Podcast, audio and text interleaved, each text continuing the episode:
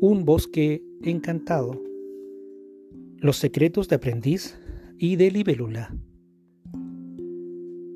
Como sabemos, aprendiz llegó a causa de una invocación que hizo un consejo de brujos y de magos para que viniera a reforzarlos a ellos como magos y hechiceros ante el poder que las hechiceras y brujas cada vez tenían más fuerza y más energía. Aprendiz llegó con ideas nuevas, conocía nuevos lenguajes, pero lo más importante, estaba más familiarizado con esta llamada tecnología de los hombres. Al poco andar, pudimos darnos cuenta que coincidía con muchas ideas que el gran brujo, ese brujo bastante ansioso de poder, le había invocado. Por lo tanto, la idea de ser un grupo bastante homogéneo para poder trabajar en conjunto esta nueva tecnología de los hombres, indudablemente despertó en aprendiz un gran deseo de poner en juego, de poner en práctica sus conocimientos. Y eso le favoreció mucho, con la condición de quedar libre.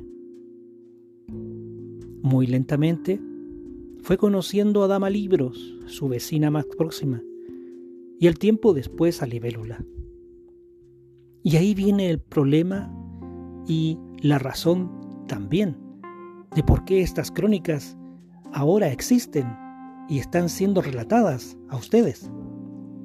El tiempo permitió develar cosas importantes que como frutos frescos y maduros florecían en la mente y en los sentimientos del aprendiz y dadas las realidades de los tiempos que transcurrían, tomar una decisión lo llevaría a distanciarse de sus propios propósitos originales.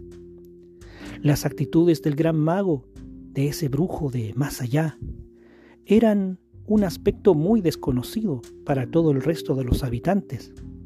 Sus hechizos y embrujos develaban con el correr del tiempo intereses ocultos y casi egoístas.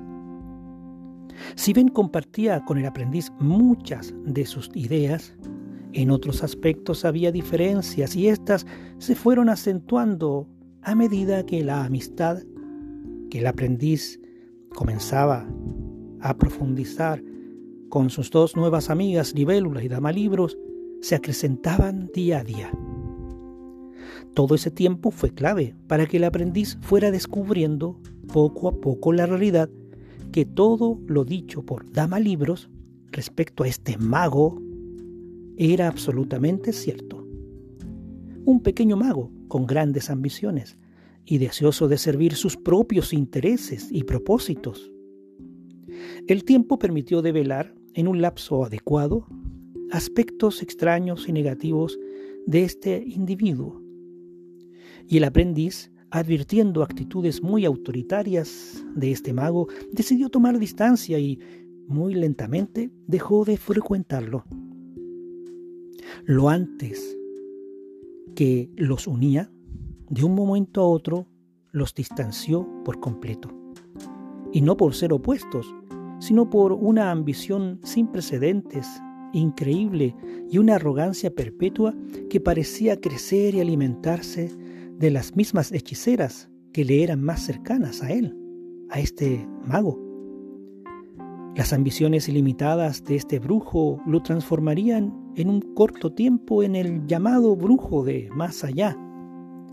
Y eran las mismas hechiceras incondicionales a él que alimentaban estos influjos de malas energías. Fue así también como el aprendiz, como buen tejedor de estratagemas, lentamente descubrió que no era el único decepcionado de las acciones de este brujo, sino que eran también muchas las hechiceras que estaban hechizadas, que como zombies deambulaban por los senderos y caminos del bosque inconscientes de lo que hacían, respondiendo solamente a sus llamados y deseos más caprichosos que este mago lanzaba a sus mentes para controlarlas. Fue entonces, después de haber conocido a Dama Libros, que Libélula apareció en un momento clave para el aprendiz y también para ella, pues ambos, el aprendiz y Libélula, tenían algo en común. El gusto por las artes que la ciencia de los hombres les proporcionaba a cada uno de ellos.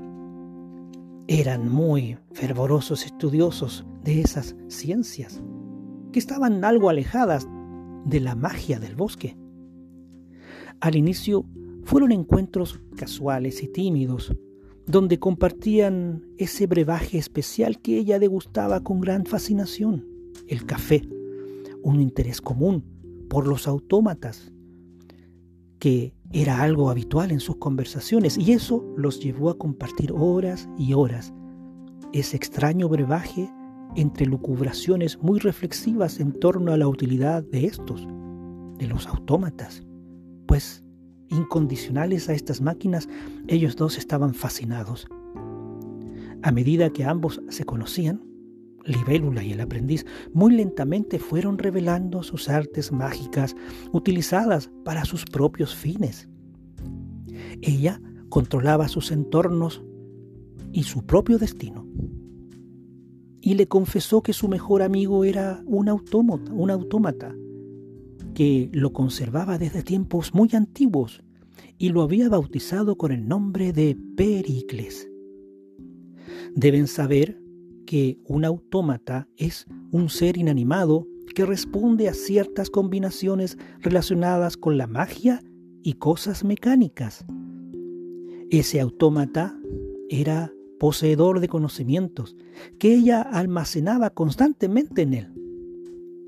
Ese artilugio de la nueva ciencia se había transformado en un grial de saberes y de conocimientos que a muchos comenzaba a interesar.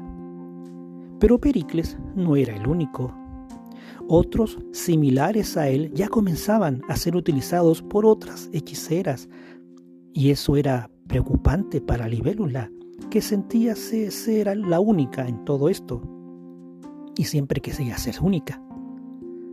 Estudiosa en esas nuevas cosas, en esa nueva ciencia, vio en el aprendiz al anunciado mago de estas artes, pues el gran brujo en un momento se los había prometido a todas, invocar a un experto en artes relacionadas con esos conocimientos desconocidos para todas ellas.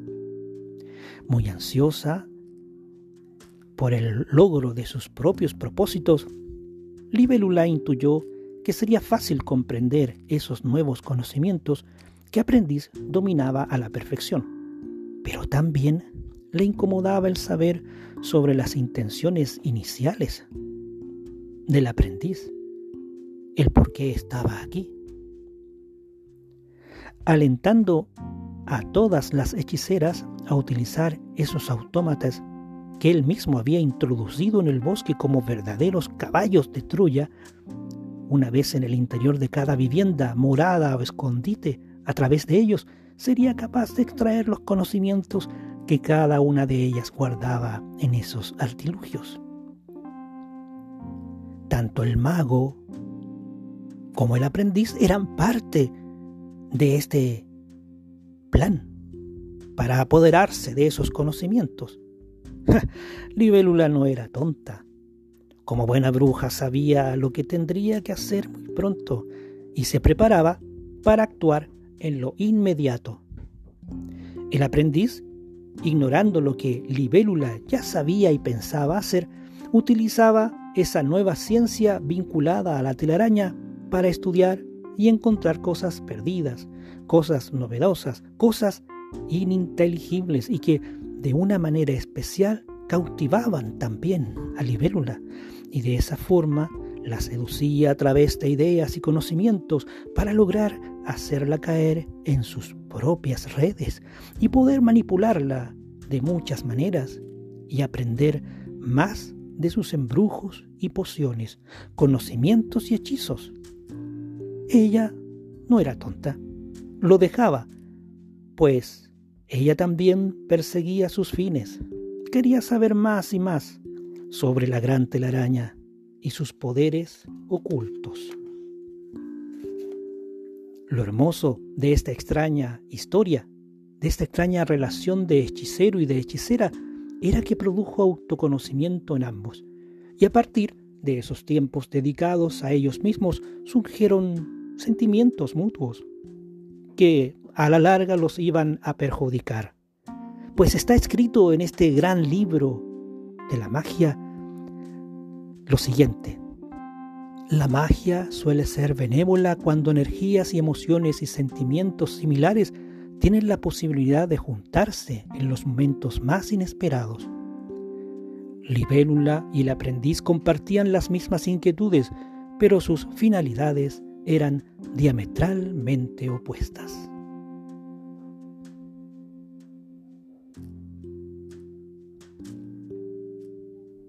Este fue un relato de Malmus Raza